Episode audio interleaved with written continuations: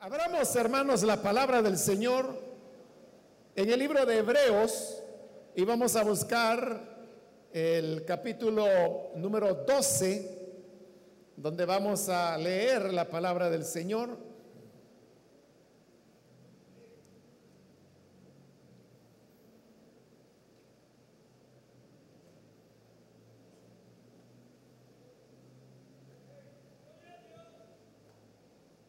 Dice la palabra de Dios en Hebreos capítulo 12, versículo 1 en adelante.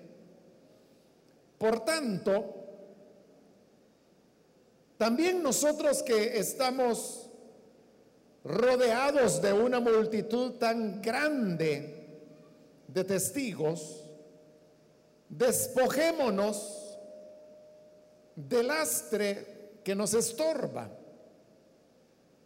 en especial del pecado que nos asedia. Y corramos con perseverancia la carrera que tenemos por delante. Fijemos la mirada en Jesús, el iniciador y perfeccionador de nuestra fe quien por el gozo que le esperaba, soportó la cruz, menospreciando la vergüenza que ella significaba, y ahora está sentado a la derecha del trono de Dios. Así pues, consideren a aquel que perseveró frente a tanta oposición por parte de los pecadores, para que no se cansen ni pierdan el ánimo. Amén. Hasta ahí dejamos la lectura. Pueden tomar sus asientos, por favor.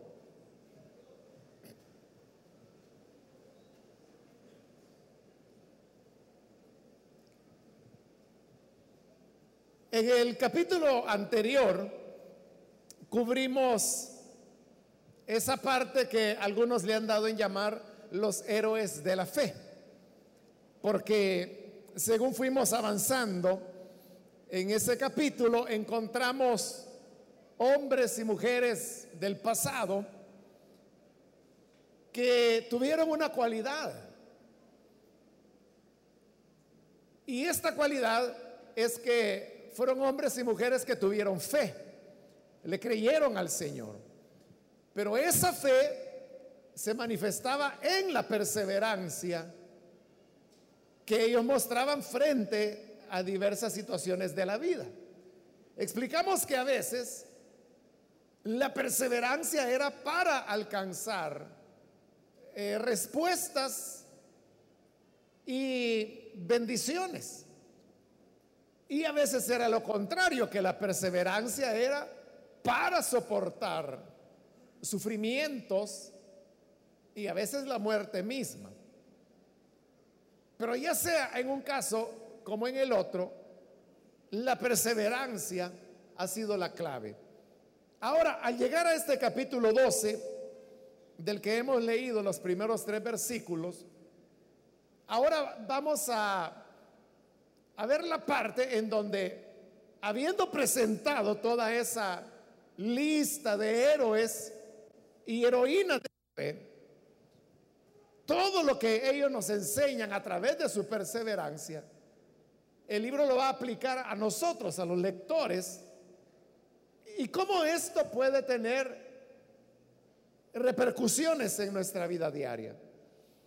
Por eso comienza el versículo 1 diciendo, por tanto también nosotros.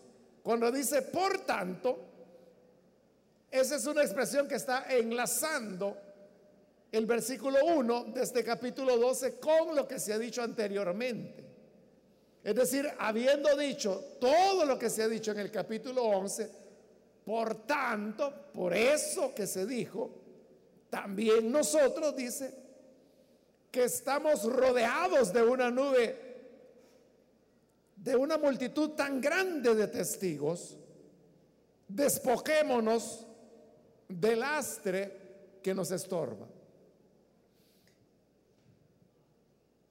esa cantidad de hombres y mujeres del pasado que dije que se han mencionado ya y otros que no se mencionaron, porque recuerde que en la parte final del capítulo 11 se nos decía que ya el tiempo no alcanzaba para poder hablar de Samuel, de Jefté, de los profetas, y luego comienza a hablar de aquellos que taparon boca de leones, que apagaron fuegos impetuosos, que pusieron en fuga ejércitos de enemigos, que fueron traspasados, encarcelados. Ahí ni siquiera va dando nombres. Pero obviamente se refiere a personajes del pasado, del Antiguo Testamento fundamentalmente, donde podemos encontrar esas historias. La suma de todos esos hombres y mujeres es lo que aquí se está llamando una multitud tan grande de testigos. Ahora, ¿qué es un testigo? Un testigo es una persona que asevera una verdad acerca de algo o acerca de alguien. Por eso es que cuando uno quiere saber si algo es verdad o no es verdad, entonces dice, bueno, ¿hay testigos o no hay testigos? Pero aquí dice que hay una multitud de testigos. ¿Pero testigos de qué? Son testigos que sí se puede perseverar y vencer en la vida cristiana. Y no es uno, no son dos, sino que dice que es una multitud, multitud de testigos grande que nos está anunciando y nos está diciendo que si ellos pudieron perseverar hasta vencer, nosotros también lo hacemos o podemos hacerlo. Por eso es que dice, por tanto, también nosotros, también nosotros que estamos rodeados de una multitud grande de testigos, cada uno de esos hombres, comenzando por Noé. Bueno, realmente la lista no comienza con Noé, comienza con Abel. Y pasa por Noé, por Abraham, pasa por Jacob, pasa por José, pasa por Moisés, pasa por José y todos los que vimos que se mencionaron y como le dije hace un momento, que no se mencionaron. Pero todos esos hombres y mujeres lo que nos están diciendo es que se puede perseverar. Hay personas que tienen la mentalidad que creen que esto es algo que no todos lo pueden hacer. Es la gente que dice, bueno, es difícil, pero hay que hacerlo. O es casi imposible, pero hay que hacerlo. Pero tenemos esa gran multitud que nos está diciendo que sí se puede hacer, sí se puede perseverar, sí se puede vencer. Lo que ocurre, hermanos, es que nosotros siempre tenemos más la mirada puesta en lo negativo que en lo positivo. Usted jamás va a leer que un periódico o un noticiero publique que un hombre que era borracho y drogadicto fue a una iglesia, tuvo una transformación y ahora es un esposo responsable y un padre modelo para sus hijos. Eso nunca lo va a leer usted en un periódico. Pero si hay alguien que llamándose pastor comete algún tipo de delito, un robo, un abuso, es lo que sale en los periódicos y casi no hay día de la semana en que uno no lea algún tipo de noticia como eso. Entonces, como el enfoque se hace en que fulano era un hipócrita, o Mengano decía que era pastor y estaba abusando de las niñas del coro de la iglesia. Como eso es lo que sale a luz, de la gente se va formando la idea o la impresión que entonces todos son una partida de hipócritas y de mentirosos, que nadie cumple. Y dice, mire, pero si es el mismo pastor el que estaba haciendo eso, ¿quién soy yo para no hacerlo? Que ni siquiera soy pastor. Ese razonamiento es el que lleva a las personas a decir, es muy difícil, casi nadie lo logra, pero es porque el enfoque del mundo es en las cosas negativas.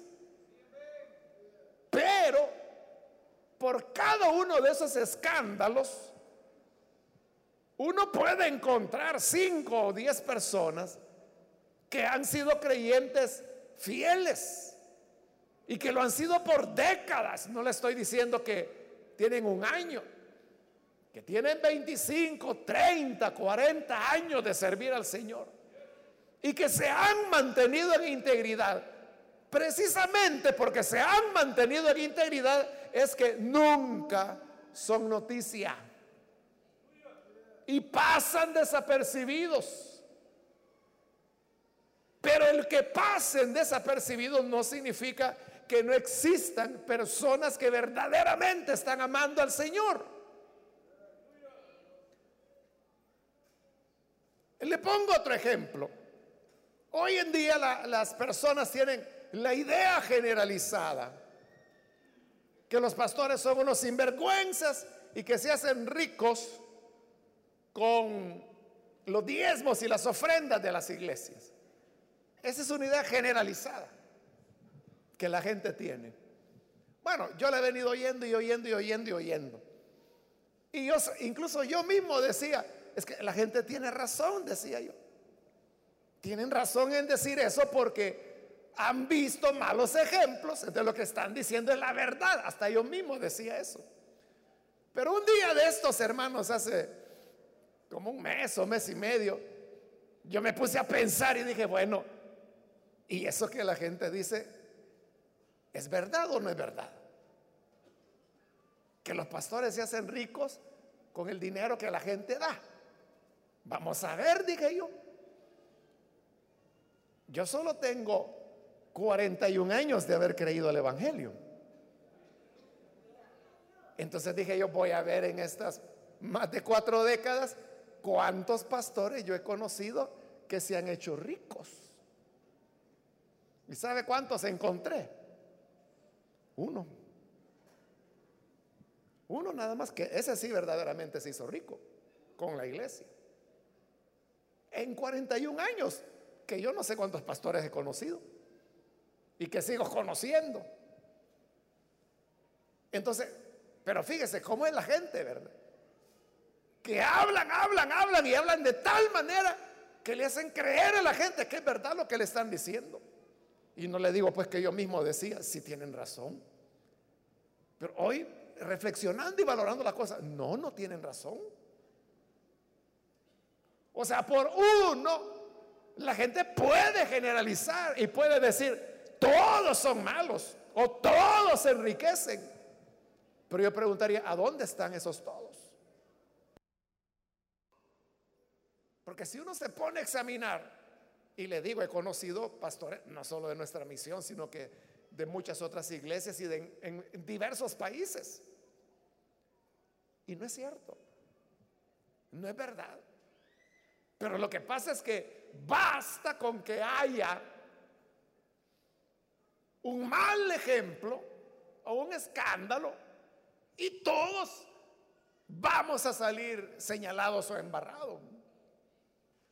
Otras veces yo le he dicho a los hermanos que si uno tuviera una pared blanca, así de este tamaño, blanca, pero que hubiera una mancha, la gente nunca va a decir, mire, ¿y por qué la pared es blanca?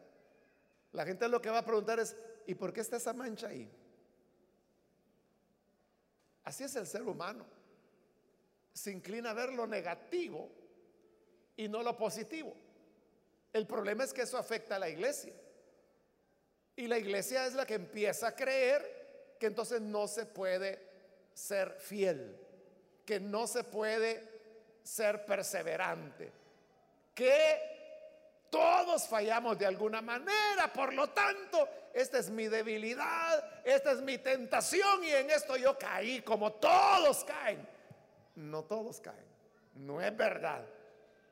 Hay una gran multitud, dice la escritura, que nos rodea y que nos está diciendo, sí se puede ser fiel.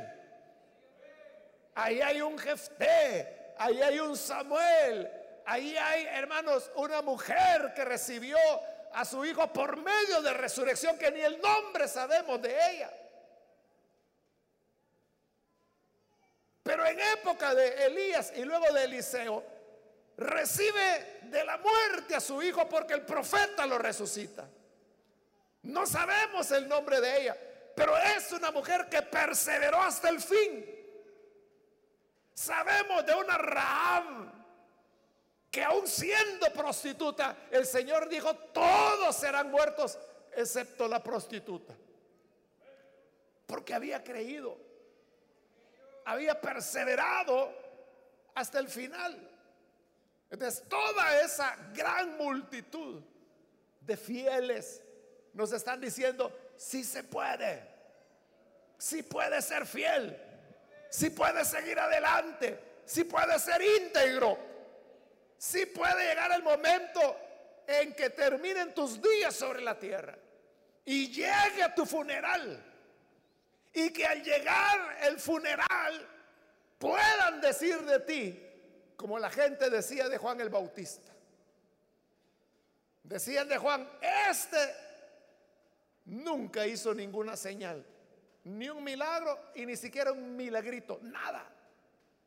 Pero todo lo que dijo era verdad.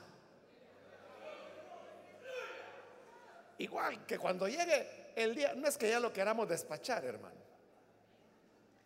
Pero el día que tengamos que ir de funeral a, dejar a un hermano o una hermana, podamos decir, no fue un gran escritor de libros, no fue un gran predicador, casi la gente ni sabía quién era.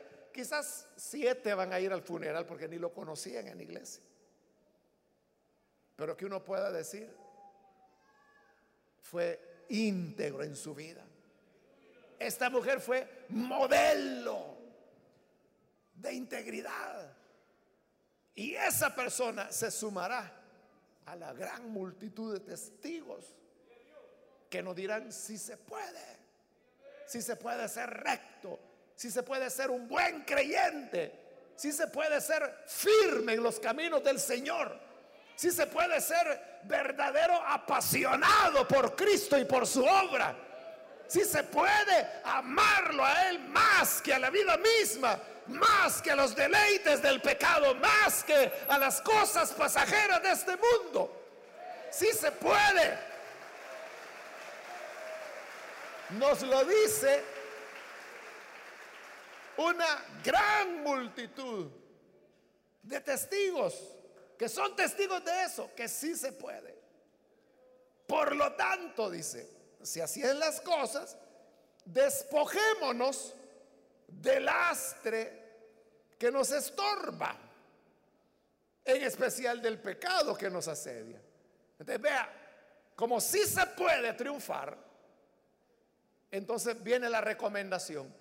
Tenemos que despojarnos de todo lastre, es decir, de todo peso. ¿Y qué es el peso? ¿Qué es el lastre? ¿Qué es lo que le hace contrapeso al creyente? ¿O qué le hace lastre al creyente? No es el pecado, porque el pecado después lo va a mencionar. Fíjese, despojémonos del lastre que nos estorba.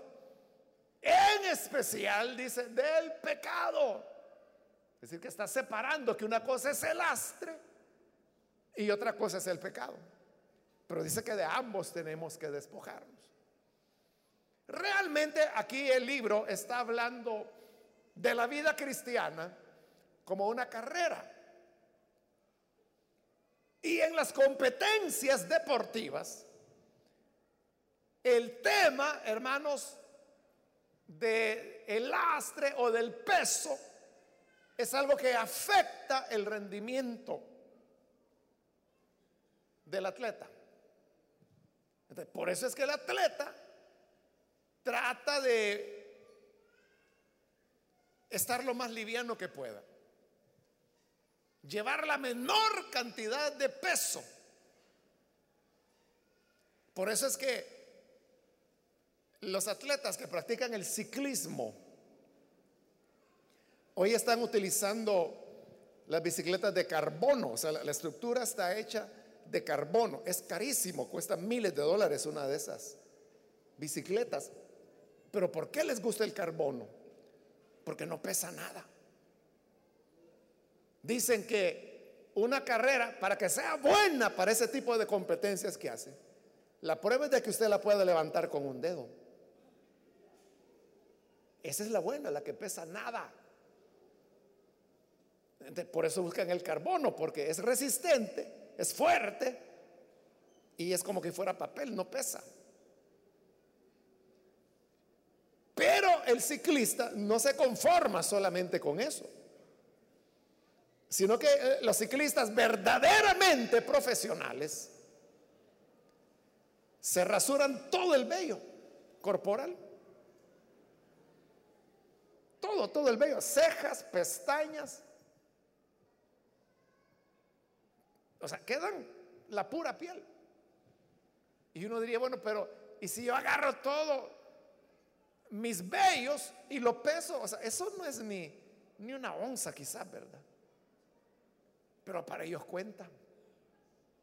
Porque saben que mientras menos peso llevan, mejor será su rendimiento. Ya no se diga, hermanos, si es carrera eh, sin bicicleta, sino que el desempeño de la persona, o sea, buscan eso, zapatos que ni tacón llevan, porque tiene que ser lo más liviano posible.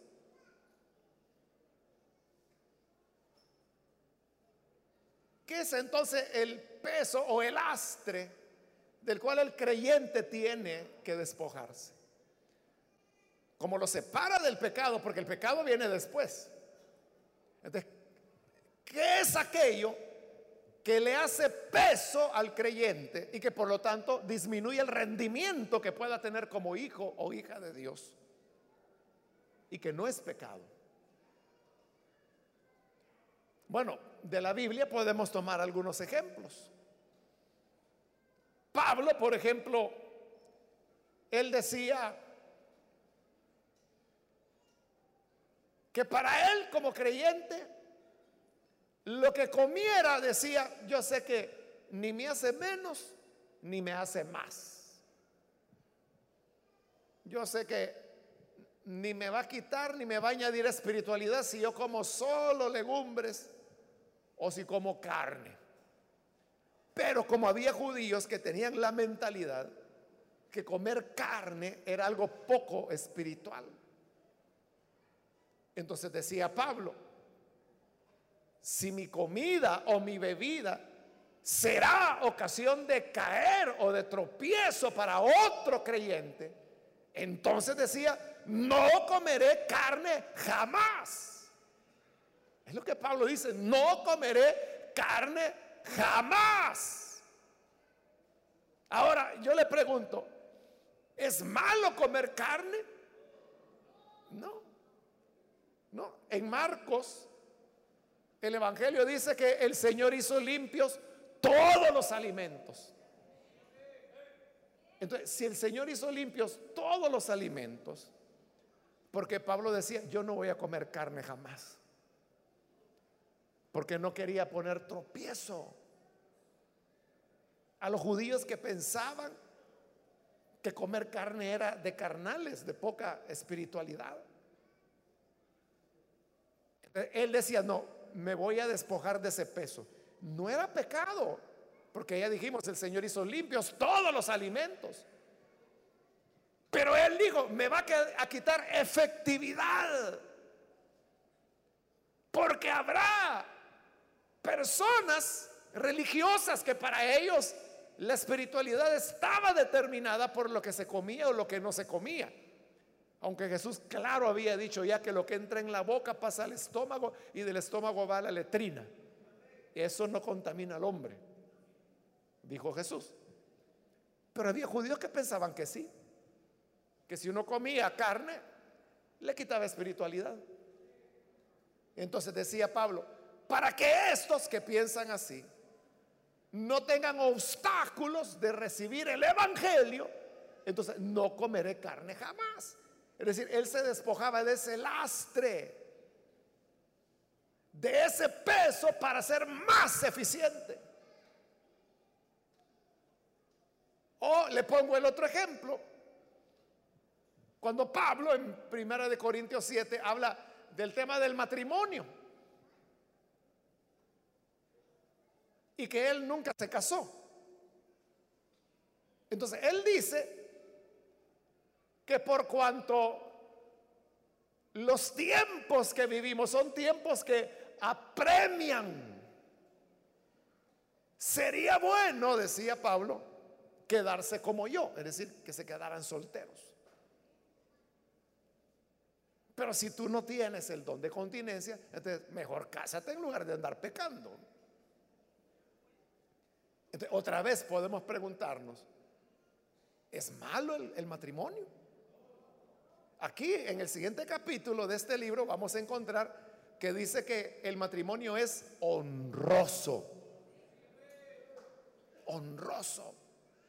Pablo mismo en ese mismo capítulo de 1 Corintios 7 dice, el que se quiera casar, cásese, no peca por casarse. Entonces, si el matrimonio no es malo, sino que al contrario, es una honra, porque Pablo nunca se casó. Él lo explicó. Es por los tiempos que apremian, por la persecución que había. Porque dijo, el que es soltero se ocupa de las cosas del Señor. Pero el que está casado se ocupa de las cosas del mundo, de cómo agradar a su esposa. ¿Se da cuenta? Había una pérdida de la efectividad. No le estoy diciendo con esto que el matrimonio sea un lastre o un peso. Es que depende de las condiciones. Para algunos, como Pablo, casarse era un peso. Pero para la mayoría, el no casarse sería un peso y un lastre si no tiene el don de continencia. Si lo tiene, en buena hora, como Pablo. Ahora, si no lo tiene, será menos peso que se case. Ahí le he puesto dos ejemplos. Y usted puede continuar pensando eh, en cosas en su vida que no son malas, pero que usted sabe que le restan efectividad en esta meta que tenemos de ser perseverantes y triunfar como esa gran multitud de testigos. Ahora, si estas cosas que no son pecado se pueden constituir en un peso, ¿cuánto no más el pecado? Por eso dice que también en especial debemos despojarnos del pecado que nos asedia porque el pecado anda detrás de nosotros, nos asedia, nos acosa. El pecado aparece por aquí, por allá, por aquí, por allá, por aquí, por allá. Por todos lados nos asedia. Pero si cosas que dijimos que no son pecado, le quitan efectividad al creyente, ¿cómo no se lo va a quitar el pecado? Debemos despojarnos también del pecado. Y luego dice la parte final del versículo 1, y corramos con perseverancia la carrera que tenemos por delante. Por eso le digo que él está, la vida cristiana, la está comparando con una carrera. Pero fíjese bien, no es una carrera de velocidad, Porque dice que tenemos que correrla con perseverancia. O sea, aquí el punto es no rendirse. El punto no es llegar primero. La clave es no parar, perseverar, perseverar, perseverar. Es decir, que más que una carrera de velocidad, es una maratón. En la maratón usted sabe que lo que se mide no es la velocidad, lo que se mide es la resistencia. Es la resistencia. De no cesar, sino que darle, darle, darle, darle, perseverar, perseverar. Esa es la vida cristiana. Aquí, hermano, no se trata de quién llega primero, de quién corre más sino que se trata de no dejar de correr. Es diferente. Usted lo puede ver cuando hay competencias, ¿verdad? Normalmente uno de lo que se entera de las Olimpiadas y cosas así, ¿verdad? Pero cuando es carrera de velocidad y dan el disparo de salida, si es de velocidad, hermano, esos hombres salen zumbando. Pero si es maratón, dan el banderillazo de salida y van bien tranquilos. Usted les podría pasar corriendo. Claro que a los dos cuadros ya usted se queda sin aire, ¿verdad? Y van despacio, pero le van a pasar. Y siguen. Y siguen a ese ritmo. Y llevan un kilómetro y van frescos todavía. Diez kilómetros ya van entrando en calor, ya.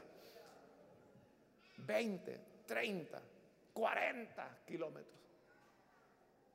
Esa es la clave del maratonista y por eso que salen del estadio, ¿verdad? Y se van por toda la ciudad 40, 50 kilómetros y allá como a las dos horas vienen de regreso y vuelven a terminar en el estadio. A la gente hasta allá, ah, sí, ya me había olvidado que estos salieron.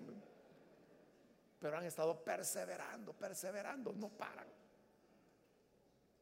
Esa es la vida cristiana. Usted no se preocupe porque yo me acuerdo de alguien que decía, mire, yo me entregué a Cristo y al día siguiente ya estaba predicando. Cuando uno oye eso, me entregué a Cristo y al día siguiente estaba predicando, uno dice, Dios mío, este hombre sí que es ángel quizá. Pero eso no es lo importante. Usted lleve su ritmo, pero no se detenga. Corramos con perseverancia. Esa es la palabra clave, perseverancia. Usted siga, siga. Es que mire, yo llegué antes que ese fulano y ya lo pusieron a predicar y a mí no. Usted siga, siga, siga. Quizá ese fulano va a ser el primero en tropezarse. Usted siga. Y lo verá. Es igual que el maratonista que va avanzando y va encontrando, hermano, en la pista que este le dio calambre, que aquel se tropezó, que aquel se cayó, que aquel ya no aguanta, que aquel se quedó con aire. Y este es el que iba corriendo adelante, pero ahí lo deja y sigue, persevera, persevera, sigue, sigue, sigue, sigue, hasta que llega a la meta. Así es la vida cristiana. Ay, deje que los que quieren correr, que corran, que se adelanten. Allá, unos 10 kilómetros después, los va a encontrar sentados que ya no aguantan. Y usted va a ir tranquilo ahí. Yo conocí a un hermano que era maratonista. Todos los días salía a entrenar, a correr. Y no lo hacía solo, ¿verdad? Sino que iba con otras personas. Y entonces él, me, me, explicaba que todo, me dice, en un maratonista es agarrar el aire, le llaman ellos. Y es que la persona va corriendo, trotando casi, ¿verdad? Pero lleva un ritmo de respiración que no le afecta en nada. Y él me decía, ¿sabe? Me dice, ¿cuál es la clave? Cuando uno sabe que tiene el aire, me dice. Es cuando usted puede ir platicando con el compañero y no tiene problemas. Y como salen en grupo, entonces me decía, yo ahí voy platicando con las personas que van a mi lado, vamos platicando y van corriendo. Y llevan 3 kilómetros, 5 kilómetros, 10 kilómetros, 15 kilómetros. Y van platicando. Mira, ¿y tu suegra cómo está ahí? brava siempre. Y siguen caminando. Es como que si estuvieran sentados platicando. Eso es tener aire. Pero el que no está en condiciones, hermano, a la cuadra ya tiene que sentarse, ¿verdad? Porque aunque vaya con la boca cerrada. De la clave es perseverancia. Versículo 2. Fijemos la mirada en Jesús, el iniciador y perfeccionador de nuestra fe. Entonces dice que al correr con perseverancia esta carrera, nuestra mirada tiene que estar fija. Fija. Fijemos, dice, la mirada en Jesús. La mirada fija en Él. Hay una traducción que se llama traducción moderna. Así se llama, pero es una traducción de hace como 50 años. La traducción moderna, esto lo traduce clavados los ojos en Jesús. La mirada tiene que estar en Él. Verlo a Él. Fijemos la mirada en Jesús. ¿Por qué es tan importante tener la mirada en Jesús? Porque si usted no tiene la mirada en Jesús, sino que en cualquier otra persona, no va a perseverar. No perseverará. Y eso le pasa a muchísima gente. Gente que dice, mire, yo iba a la iglesia, pero me desanimé porque fíjese que ahí yo oí que hablaban unas cosas feas, me desanimé y ya no fui. ¿A quién estaba viendo? ¿En quién estaba tu mirada? Sin duda no en Jesús, sino que a ese hombre que era lengua larga de la iglesia, ahí tenías puesta la mirada. O hay gente, es que mire, yo vi que había mucha injusticia. Pero aquí dice que fijemos la mirada en Jesús. Es que fuera de Él, ¿dónde encontrarás justicia? ¿Dónde encontrarás inspiración para seguir adelante? La mirada debe estar en Él. Siempre que la gente se desvía, es porque dejó de tener la mirada en Jesús. Hace unos días yo les contaba de una persona que me dijo, Elín, me dijo, ah, Elín es una iglesia linda, me dice. Y yo no dudo que ha de haber. ¿En quién está tu mirada? ¿A dónde vas a dirigir tu mirada? O sea, yo sé que usted conoce chambroso, que usted le dice a su hijo, a su hija, mira, no te metas con ese porque ese es tremendo. Pero su mirada no está ahí. Si no, igual que esta persona ya se hubiera ido, ¿verdad? Fijemos la mirada en Jesús. Es que solo en Él vamos a hallar perfección. O, cuando la gente dice, es que no, esa iglesia no me gusta, me voy a otra. Y luego dice, no, esa es que tampoco vi unas cositas que no me gustaron, me fui a otra. Es que ahí también, vera, esa era peor, mejor me fui a otra. Entonces, anda buscando la iglesia perfecta. No la va a encontrar porque no hay iglesia perfecta. Y si un día la encuentra, por favor no vaya. Porque cuando llegue la va a ser imperfecta. Mejor no vaya y déjelos así, ¿verdad?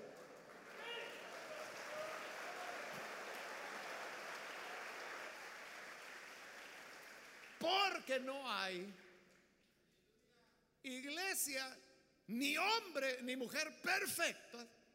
Fijemos la mirada en Jesús. Fijemos la mirada en Jesús. Ahí, ¿de qué se va a quejar? ¿De qué se va a quejar si su mirada, como le decía de la traducción moderna, la tiene clavada en Jesús. Y si alguien llega y dice, pero mire, mire el fulano, ya oyó lo que anda diciendo de usted, no me importa, yo tengo mi mirada clavada en Jesús. Clavada en Jesús, a Él veo. ¿Y cómo hace para no hacerle caso a esa gente? Es que para mí no existe, yo estoy clavada mi mirada en Jesús. Eso es lo que se nos está recomendando. Jesús dice, el iniciador y perfeccionador de nuestra fe, quien por el gozo que le esperaba, soportó la cruz, menospreciando la vergüenza que ella significaba, y ahora está sentado a la derecha del trono de Dios. Jesús tampoco la tuvo fácil.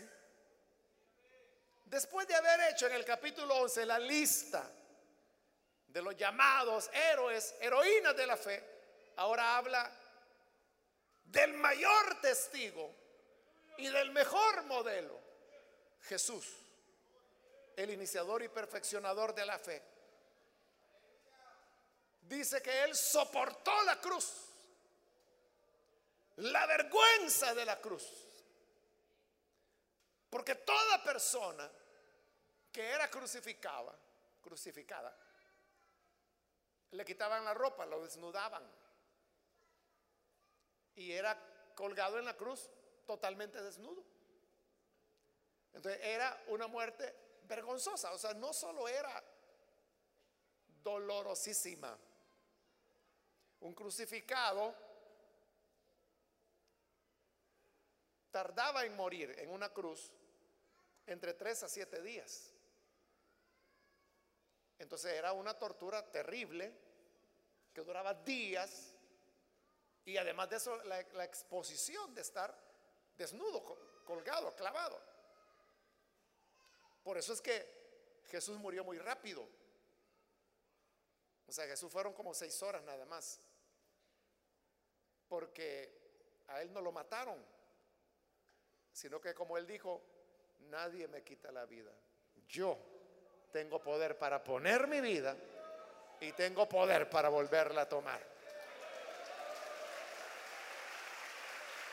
Amén. Entonces él entregó su vida. Por eso es que cuando José de Arimatea va y le dice a Pilato que le entregue el cuerpo, ¿Qué dice Pilato? No puede ser que ella se haya muerto. Sí, ya se murió. No. Es que lo mínimo eran tres días. Entonces, manda a los soldados, vayan a ver, a ver si es cierto que se murió. Y llegan los soldados, ven a Jesús. De veras que se murió. Pero uno de ellos dijo, no vaya a ser que no, ¿verdad? Y agarra la lanza y le traspasa el costado y no hay reacción, se da cuenta que está muerto. Entonces vuelven a Pilato y le dicen, sí, es cierto, se murió. Ah, bueno, le dice a José, entonces llévate el cuerpo. Pero eso no quita que el Señor no haya sido expuesto en su desnudez. Claro, por respeto a la persona de Jesús. Es que usted jamás va a ver una película en donde el que hace el papel de Jesús salga totalmente desnudo o una pintura siempre le ponen algo, pero es simplemente por respeto, pero en la realidad no. Por eso habla de la vergüenza de la cruz y que él estuvo dispuesto a vivirla y la vivió y la atravesó. Pero ¿por qué dice? Por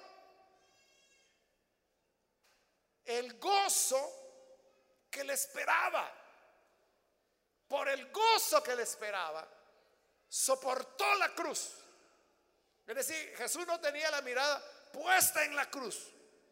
No, era más adelante el gozo que venía después de la cruz. Eso fue lo que él hizo. Es decir, vio lo positivo. Todo depende, hermanos, en qué dirección miramos. Si usted quiere ver lo negativo, lo malo, lo doloroso, lo decepcionante, lo que desalienta, pronto se va a sentir igual usted.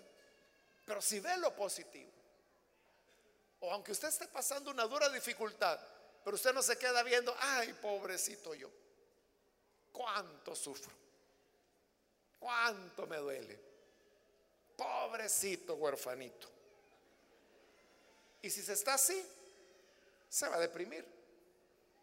Va a empezar a pensar que no es hijo de Dios, que Dios no le oye, que Dios no le quiere y todas esas locuras. Pero levante la mirada y usted diga, yo sé que un día esto va a terminar. Y pone la mirada en el gozo que vendrá después. Las peores cruces se vencen por el gozo que viene después. Por eso dice, ahora, después que él vivió la vergüenza de la cruz, está sentada a la, derecha del trono de Dios. En gloria. Eso es lo que él vio. Y es lo que alcanzó. Finalmente el versículo 3 dice, así pues, consideren a aquel que perseveró. Esa es la palabra clave. Perseveró frente a tanta oposición por parte de los pecadores. Jesús tuvo oposición. No solo tuvo oposición, dice tanta oposición por parte de los pecadores, pero a pesar de tanta oposición, perseveró. Entonces, ¿a qué le llama usted difícil? Cuando se dice, no, la vida cristiana es bonita, pero es difícil. ¿A qué le llama difícil? Jesús soportó gran oposición de pecadores. No crea que a Jesús lo felicitaban, lo odiaban. Y no decían que estaba loco, pues su misma familia su madre, sus hermanos decían, está loco, está fuera de sí. Los judíos decían, está endemoniado, ese tiene un demonio, ¿para que lo oyen? La gente que lo sigue es gente ignorante. Eso decían de Jesús. Los milagros que hace, los hace por el poder de Satanás. Oposición, oposición, oposición. ¿Y qué dijo Jesús? Ah, bueno, como no me quieren, ya no sigo mejor. Eso dijo él. Perseveró. Perseveró frente a tanta oposición por parte de los pecadores. ¿Qué hace usted cuando encuentra oposición de parte de los pecadores? Lo que tiene que hacer es lo que Jesús hizo. Perseverar. Siga adelante. Jesús perseveró hasta la muerte. Por eso es que en el versículo 4, que no nos toca este día, pero en el siguiente, él dice, y ustedes, dice, no han sufrido hasta la sangre todavía por el Evangelio. ¿A quién de los que estamos aquí nos han matado por causa del Evangelio? Bueno, usted dirá, bueno, ¿y cómo vamos a estar matados si estamos vivos? ¿verdad? Vaya, está bien. Pero ¿ha oído de algún creyente que hayan matado aquí por Soyapango, San Salvador, por ser creyente?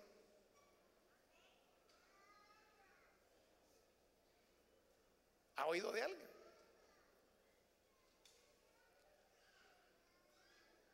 Y entonces, ¿a qué le llama usted difícil? ¿Qué es su excusa? Porque sería excusa para no perseverar. A Jesús sí lo mataron.